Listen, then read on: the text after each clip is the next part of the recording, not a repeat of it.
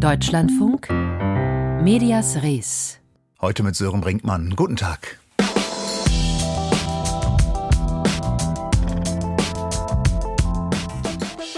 Medienthemen von A bis Z an diesem Mittwochnachmittag hier im Deutschlandfunk. Vor der heutigen Präsidentenwahl in Aserbaidschan wurde dort eine ganze Reihe unbequemer Journalisten festgenommen. Darüber sprechen wir. Und es geht nach Afghanistan, wo echter Journalismus eigentlich überhaupt nicht mehr möglich ist, seit der erneuten Machtübernahme der Taliban. Und wie die Presse hierzulande gerade die Generation Z interpretiert, auch das ein Thema gleich bei uns.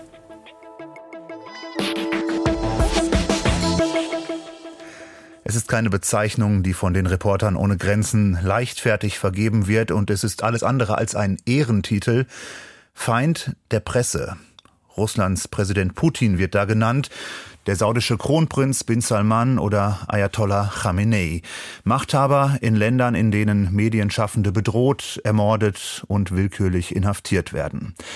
Und auch der Mann, der jetzt als Präsident von Aserbaidschan bestätigt werden will, gehört in diesen Kreis, Ilham Aliyev. Heute findet in Aserbaidschan die vorgezogene Wahl zur Präsidentschaft statt und im Vorfeld der Wahl in den zurückliegenden zwei Monaten ist die Staatsmacht massiv gegen kritische Berichterstattung, gegen unabhängige Medien vorgegangen. Darüber habe ich vor der Sendung mit Birger Schütz gesprochen, der bei Reporter ohne Grenzen schwerpunktmäßig für die Regionen Osteuropa, Russland und Zentralasien zuständig ist. Und er hat geschildert, was da genau vorgeht.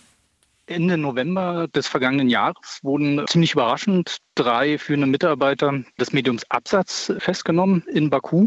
Absatzmedia ist ein Investigativmedium, das sich äh, auf Berichterstattung über die Korruption in ähm, Aserbaidschan spezialisiert hat. Diese drei Journalisten, denen wird vorgeworfen, dass sie fremdes Geld nach Aserbaidschan illegal eingeführt hätten. Der Hintergrund ist, angeblich wurde bei einer Razzia in der Redaktion wurden 40.000 Euro gefunden. Die Redaktion und die Redakteure sagen, das Geld sei ihnen untergeschoben worden. Und parallel zu diesen Festnahmen gab es eine Kampagne in den staatlichen Medien. Da wurden Journalisten von Absatzmedia, aber auch andere Journalisten als Spion im Auftrag fremder westlicher Mächte dargestellt. Parallel dazu wurden dann aber weitere Journalisten festgenommen und das ist eine Welle, die hat bis jetzt hat die angehalten. Insgesamt wurden 13 Journalisten von unabhängigen Medien festgenommen. Davon sitzen elf mittlerweile noch in Untersuchungshaft und ihnen allen drohen mehrjährige Haftstrafen. Und man muss dazu sagen, das ist wirklich die größte Verhaftungswelle seit zehn Jahren. Was steckt dahinter? Was steckt hinter diesem Vorgehen? Das wurde relativ schnell deutlich, als nämlich dann Präsident Ilham Aliyev Anfang Dezember angekündigt hat, die Wahlen vorzuziehen. Deshalb kann man davon ausgehen, dass es darum geht, hier kritische Berichterstattung im Vorfeld der Wahlen ja, unmöglich zu machen. Ich habe eben schon zitiert, was Sie in der Frankfurter Allgemeinen Zeitung geschrieben haben. Sie schreiben darin, die letzten unabhängigen Medien, die würden nun angegangen darin steckt ja schon, dass es schon lange eine repressive Art, ein repressives Vorgehen in Aserbaidschan gegen Medien gibt. Seit über zehn Jahren strikte Mediengesetze, ausländische Medien sind stark eingeschränkt, zum Teil ganz verboten. Ist das jetzt dennoch eine weitere Verschärfung aus Ihrer Sicht? Das ist eine weitere Verschärfung äh, auf jeden Fall. Eine solche Welle an Verhaftungen hat es wirklich seit 2014 nicht mehr gegeben und 2014 sagt man eigentlich, war so der Grabstein äh, der unabhängigen Presselandschaft in Aserbaidschan. Damals wurden viele Journalisten ins Ausland gedrängt, Medien wurden geschlossen und das richtet sich vor allen Dingen auch wirklich gegen Medien, die im Internet nach 2014 entstanden sind, um sich den staatlichen Medien zu entziehen, um auch Themen, die in aserbaidschanischen staatlichen Medien gar nicht vorkommen, um die auch aufzugreifen. Also konkret ist zumeist die Rede von wirklich der grassierenden Korruption, gerade auch im Umfeld der Präsidentenfamilie. Nun hat ja eine große Rolle gespielt jetzt auch im Vorfeld der Wahl, dass Präsident Aliyev im vergangenen Jahr eigentlich aus seiner Sicht einen großen Erfolg erzielen konnte, indem Aserbaidschan die Region Bergkarabach erobert hat, die lange von Armenien kontrolliert war. Dadurch schwebt er ja eigentlich ohnehin auf einer Welle der nationalistischen Popularität auch im Land, in weiten Teilen der Bevölkerung. Warum trotzdem dieses strikte Vorgehen von Präsident Aliyev? Das steckt im Prinzip wirklich in der DNA des Regimes seit 2013, als Aliyev die Macht von seinem Vater übernommen hat. Das ging wirklich von Anfang an gegen die Medien und seitdem hat sich die Situation immer weiter verschlechtert. Und zum anderen, ja, es gibt diese ganze Popularität nach der Eroberung von Bergkarabach. Andererseits hat das Regime aber auch Themen, über die es nicht sprechen möchte. Und das sind tatsächlich wirklich die Korruption und, und die Machenschaften der Präsidentenfamilie. Und da haben unabhängige Medien auch Berichte gehabt, die dem Regime nicht passen. Sie haben eben Exiljournalisten angesprochen. Wie unbehelligt können die denn arbeiten, wenn sie außerhalb des Landes sind, außerhalb von Aserbaidschan? Tatsächlich gar nicht so unbehelligt, weil Aserbaidschan wirklich eins der Länder ist, die bekannt ist für transnationale Repression, sogenannte. Und der bekannteste Fall, der hat sich schon 2017 zugetragen. Da wurde ein Journalist, Aftan Mochali heißt er, aus Georgien entführt und dann auch inhaftiert in Aserbaidschan. Und auch jetzt werden wieder aserbaidschanische Journalisten in Georgien unter Druck gesetzt. Seit Beginn dieser Verhaftungswelle gab es zum Beispiel eine Durchsuchung von Unbekannten oder ein Einbruch vielmehr bei einem amerikanischen Journalisten, der aus Georgien vor allen Dingen über Aserbaidschan richtet. Und es wurde ein Exiljournalist aus Aserbaidschan, dem wurde in einer Bar aufgelauert von Unbekannten, die Messer dabei hatten. Es gab auch eine Cyberattacke im vergangenen Jahr auf dieses Microscope Media in Berlin, das diesen Bericht über die Präsidentenfamilie und den Taxibusiness äh, veröffentlicht hatte. Birger Schütz von Reporter ohne Grenzen zur Lage der Pressefreiheit in Afghanistan vor der Präsidentschaftswahl.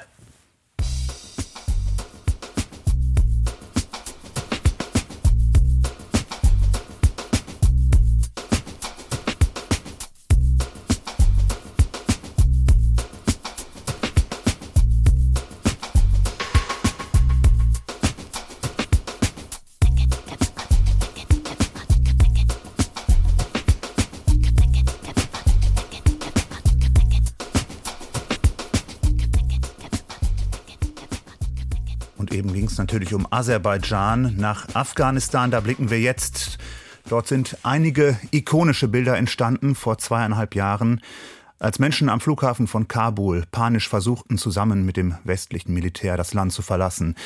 Wir sehen inzwischen, wie sehr sich die Lage in Afghanistan verändert hat. Die Medienlandschaft dort war lange Zeit Vorzeigeprojekt, als Vorzeigeprojekt gefeiert worden. In den Jahren nach 2001 waren zahlreiche Print- und Online-Zeitungen entstanden, mehr als 200 Fernsehsender und rund 100 Radiostationen. Allerdings nur so lange, bis die Taliban zurück an die Macht kamen. Seither mussten vier von fünf Journalistinnen und Journalisten ihre Arbeit aufgeben oder gleich ganz ins Exil flüchten. Die Taliban schüchtern ein und bedrohen. Über die aktuelle Lage Shakunta Babori. Die meisten Mitarbeiter unserer Sender waren Frauen. Heute können wir aus Sicherheitsgründen nicht mehr arbeiten. Beiträge, in denen es um Frauen geht, existieren überhaupt nicht mehr. Die Abteilung für die Pflege der guten Sitten und Verhütung von Laster überprüft die Inhalte und entscheidet, was gesendet wird. Parvin Jalil hat bis zum Abzug der NATO 2021 im Norden Afghanistans für einen Frauensender gearbeitet. Die 26-jährige Journalistin kennt die Kontrollinstanz der Radikalislamisten nur aus den Geschichten ihrer Eltern. Damals, Ende der 1990er Jahre, haben junge Männer als Sittenpolizisten die Bevölkerung terrorisiert und mit Peitsche und Stock für Ordnung gesorgt. Für Parvin Jalil, die aus Sicherheitsgründen nicht mit ihrem richtigen Namen erwähnt werden möchte, hat sich vor zweieinhalb Jahren von heute auf morgen ihr Leben verändert. Die Taliban versuchen Frauen aus der Öffentlichkeit zu drängen. Die islamische Kleiderordnung wird als Ausrede benutzt, um Frauen, die alleine auf den Straßen sind, zu schlagen und festzunehmen.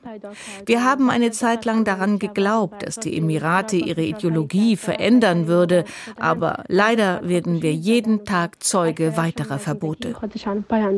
Und das, obwohl die Taliban bei den Verhandlungen mit der US-Regierung in Vorbereitung des Abzugs in Doha stets beteuert hatten, dass sie Menschenrechte respektieren würden. Anne Renzenbrink von der Organisation Reporter ohne Grenzen. Mehr als 80 Prozent der afghanischen Journalistinnen, die 2021 noch aktiv waren, die mussten seit Mitte August 2021 ihre Arbeit aufgeben. Wir wissen, dass in einigen Provinzen gar keine Journalistinnen mehr arbeiten. Für sie gelten sehr strenge Vorschriften, dass sie zum Beispiel im Fernsehen ihr Gesicht bedecken müssen, dass es ihnen untersagt ist, selber männliche Regierungsvertreter zu interviewen. Wir müssen uns in Erinnerung rufen, die Taliban gehören zu den größten Feinden der Pressefreiheit weltweit. Nicht nur die Sicherheit ihrer Teams ist gefährdet. Die afghanischen Medien haben auch zu wenig Geld. Mit dem Abzug der NATO blieb auch die internationale finanzielle Unterstützung der Medien aus.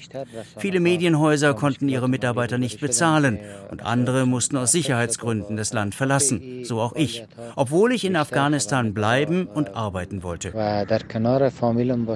Der Fernsehjournalist Aziz Karimi lebt heute im Nachbarland Pakistan.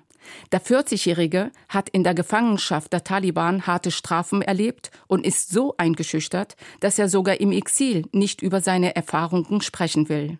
So geht es auch einigen seiner Kollegen. Ob im Exil oder im Land, afghanische Journalisten werden extrem reglementiert.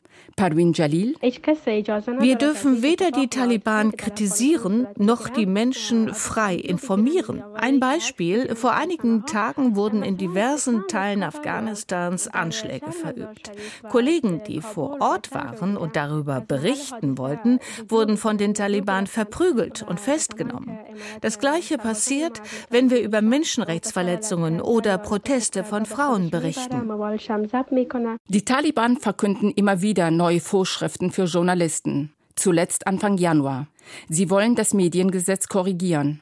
Aziz Karimi vermutet dahinter nichts Gutes. Den Druck und die Zensur, die die Medienschaffenden in Afghanistan in den letzten zwei Jahren erlebt haben, wird ein Vorgeschmack darauf sein.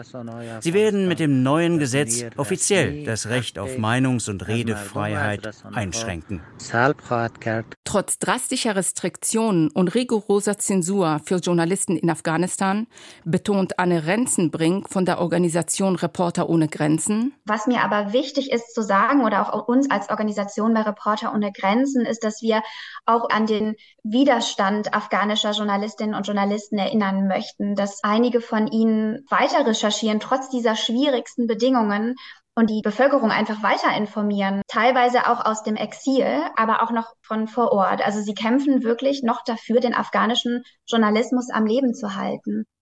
Ein Beitrag von Shikiba Babori über die Medien in Afghanistan.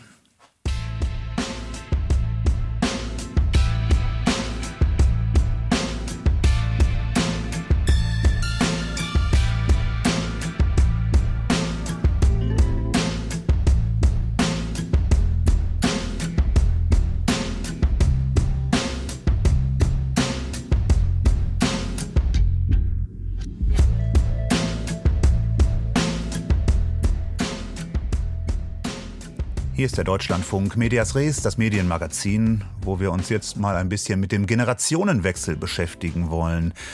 Offenbar ist es nämlich so. Nun sitzt nicht mehr der Kegelclub aus Düsseldorf oder der Regierungsrat AD auf den Austernbänken in der KDW Feinkostabteilung. Sie wissen schon, da oben unterm Dach in Berlin. Nein, da sitzen jetzt junge Erwachsene um die 20, jedenfalls wenn man der aktuellen Berichterstattung in den Medien glauben möchte. Da heißt es, dass diese Generation nicht nur fürs Klima streikt, sondern auch einen exklusiven Geschmack hat. Für unseren Kolumnisten Arno Ozesek Grund genug, den Kettenhandschuh auszuziehen und zur Spitzenfeder zu greifen. Medias Res. Die Meinung von Arno Orzesek. Bemerkung vorab. Falls Sie zur Gen Z gehören, dürften wir sie unter Umständen noch duzen. Je nach Rechnung zählen ja sogar Zwölfjährige zur Gen Z. Und das ist auch ein Grund, nicht der einzige, warum uns der Spiegelartikel Harte Schale reicher Kern so verblüfft. Denn laut Anina Metz, Redakteurin für Social Media und Web Stories, fährt die Gen Z neuerdings voll auf Austern ab. Und zwar ausgerechnet die Gen Z in hippen linken Großstadtmilieus womit Menschen angesprochen sind, die man aus Boomer-Warte eher bei der letzten Generation auf dem Asphalt als beim kostspieligen Schlürfen von Austern und Champagner erwartet hätte. Damit nicht genug. Junge Frauen sollen Austern, von denen ein Giacomo Casanova zur Stärkung der Lendenkraft angeblich Unmengen verputzt hat, als feministisches Symbol feiern. Leider liefert der Spiegel dazu keine Belege. Er weiß aber trotzdem ganz generell, dass die Auster von derselben Kommerzialisierung und Ästhetisierung des Feminismus erfasst wird wie vor ihr die Kirche oder Marilyn Monroe. Große Begriffe, griffige Referenzen, aber sagen wir mal so, wenn die Frauenzeitschrift InStyle den Mermaidy Trend zu Austernnägeln feiert, künstliche Fingernägel mit gelbasierter Austernstruktur und Perlmuttpigmentschimmer, feiern sie eher kein feministisches Produkt. Auch die von Metz erwähnten T-Shirts mit dem Aufdruck Shuck me, suck me, eat me raw gibt's im Internet massenhaft ohne feministisch-aktivistischen Fingerzeig. Und ja, bei TikTok drängen sich tatsächlich Videos von Austernschmausern. Nicht untypisch indessen TikTokerin ex Fiara, die ihren Austernschmaus mit weit offener Bluse angeht, unter der sie so ersichtlich nichts trägt, dass es die Kommentare mehr beschäftigt als die Frage, ob ex Fiara eine Feinde Claire oder eine Belong-Auster ist. Dabei gibt's doch stabile Verbindungen zwischen dem glibberigen Meerestier und dem Feminismus. Gallery Talk Net, das Online-Magazin für zeitgenössische Kunst, bejubelt etwa die Auster in Pola Sieverdings Werk Hermaphrodit als feministisches Vorbild im Sinne des Hydrofeminismus. Könnte der Spiegel erwähnen, tut er aber nicht. Doch nichts für ungut. Das hier soll keine alter weißer Mann-Dist Redakteurin Jahrgang 95 Nummer sein. Uns fasziniert halt, wie Metz einen kulinarischen Trend zum relevanten Mentalitätswechsel linksfeministischer Stadtbewohner hochjazzt. Austern auf Eis statt Austerität. Und damit das Wimmelbild, das die Medien von der Gen Z malen, smartphone-süchtig, pessimistisch, arbeitsskeptisch, aber auch fanatisch, vogue und weltrettungsgeil, mit einem Firnis von heiterer Wohlstandsbejahung überzieht. Metz jedenfalls mutmaßt, die Auster sei jetzt wohl der Luxus jener Leute, die regionales Essen attraktiver finden als einen Wochenendtrip mit dem Flugzeug.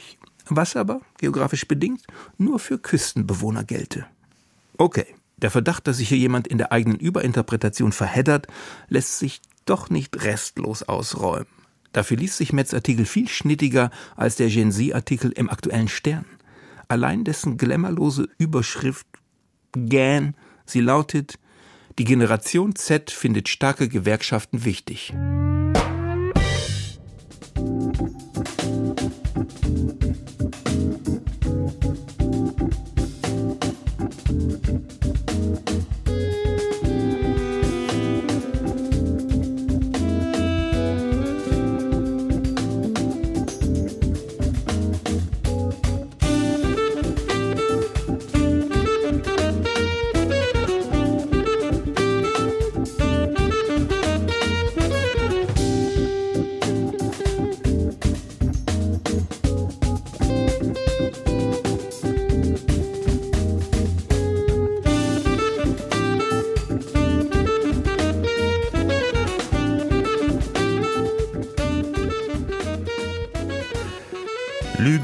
Verzerrte Berichte, Einseitigkeit, ein paar der üblichen Vorhaltungen gegen Medien, vor allem die öffentlich-rechtlichen Rundfunkanstalten und zumindest aus Teilen der Gesellschaft.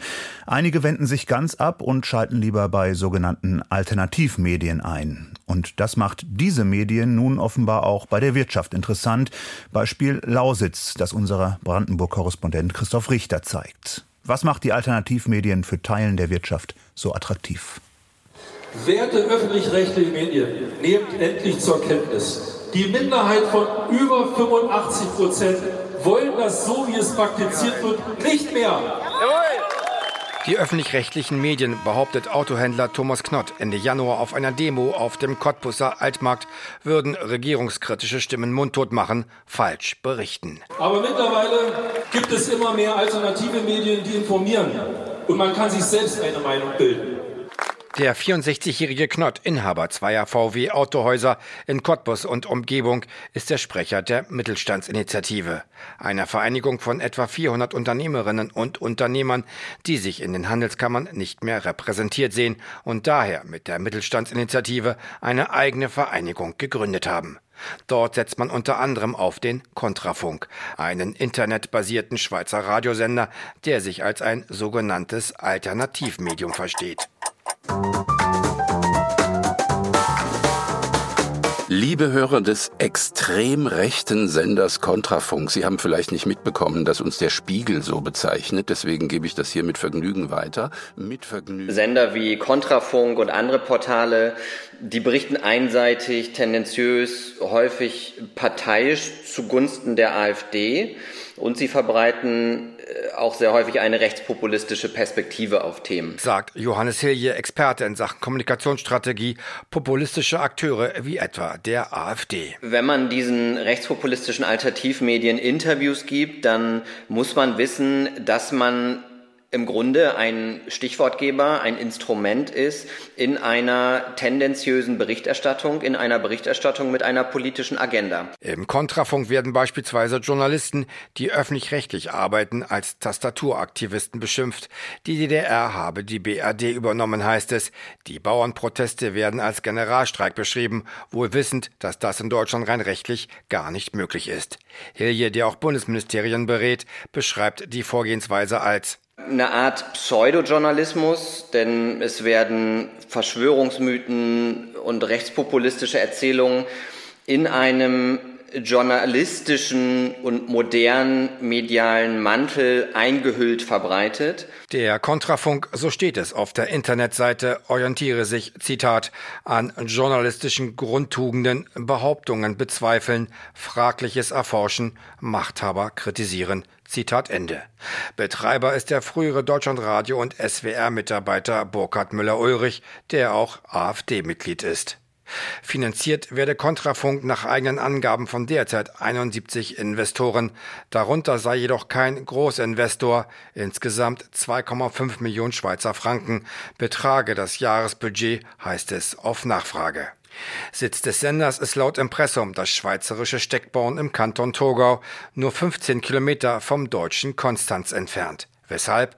Da heißt es lediglich, man sei ein Schweizer Unternehmen und sende daher aus der Schweiz dass Lausitzer Unternehmer auf sogenannte Alternativmedien wie etwa den schweizerischen Kontrafunk oder den österreichischen Fernsehsender auf 1 setzen, dessen Chefredakteur Stefan Magnet in rechtsextremen Kreisen Anfang der 2000er Jahre aktiv gewesen sein soll, irritiert Wolfgang Krüger CDU. Von 2008 an war er mit kleinen Unterbrechungen bis Ende Januar der Hauptgeschäftsführer der IHK Cottbus.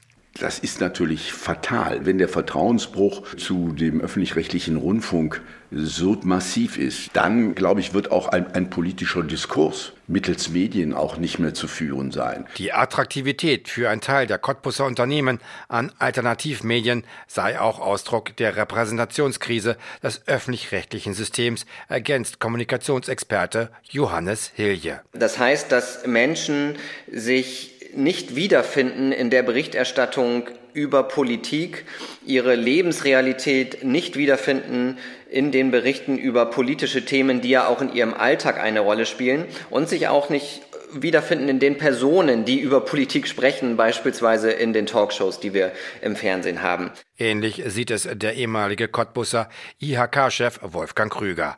Seine Empfehlung an die Vertreter des öffentlich-rechtlichen Rundfunks lautet, raus aus den Studios, rein in die Dorfgemeinschaftshäuser. Die Nähe zu den Menschen ist entscheidend. Das ist sozusagen der Grundtenor, der mir hier vor allen Dingen in den ostdeutschen Bundesländern entgegenschlägt. Unser Brandenburg-Korrespondent Christoph Richter über die Verbindungen zwischen Lausitzer Unternehmen und rechten Medien. Und so viel von uns für heute. Medias Res im Deutschlandfunk.